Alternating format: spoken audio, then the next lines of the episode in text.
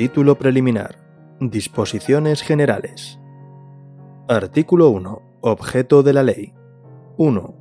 La presente ley tiene por objeto regular los requisitos de validez y eficacia de los actos administrativos, el procedimiento administrativo común a todas las administraciones públicas, incluyendo el sancionador y el de reclamación de responsabilidad de las administraciones públicas, así como los principios a los que se ha de ajustar el ejercicio de la iniciativa legislativa y la potestad reglamentaria. 2. Solo mediante ley, cuando resulte eficaz, proporcionado y necesario para la consecución de los fines propios del procedimiento y de manera motivada, podrán incluirse trámites adicionales o distintos a los contemplados en esta ley. Reglamentariamente, podrán establecerse especialidades del procedimiento referidas a los órganos competentes, plazos propios del concreto procedimiento por razón de la materia, formas de iniciación y terminación, publicación e informes a recabar.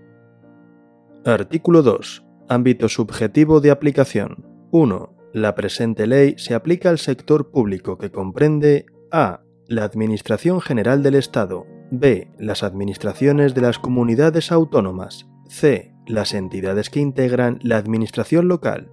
d. El sector público institucional. 2. El sector público institucional se integra por a cualesquiera organismos públicos y entidades de derecho público vinculados o dependientes de las administraciones públicas. B. Las entidades de derecho privado vinculadas o dependientes de las administraciones públicas, que quedarán sujetas a lo dispuesto en las normas de esta ley que específicamente se refieran a las mismas y en todo caso cuando ejerzan potestades administrativas. C las universidades públicas que se regirán por su normativa específica y supletoriamente por las previsiones de esta ley.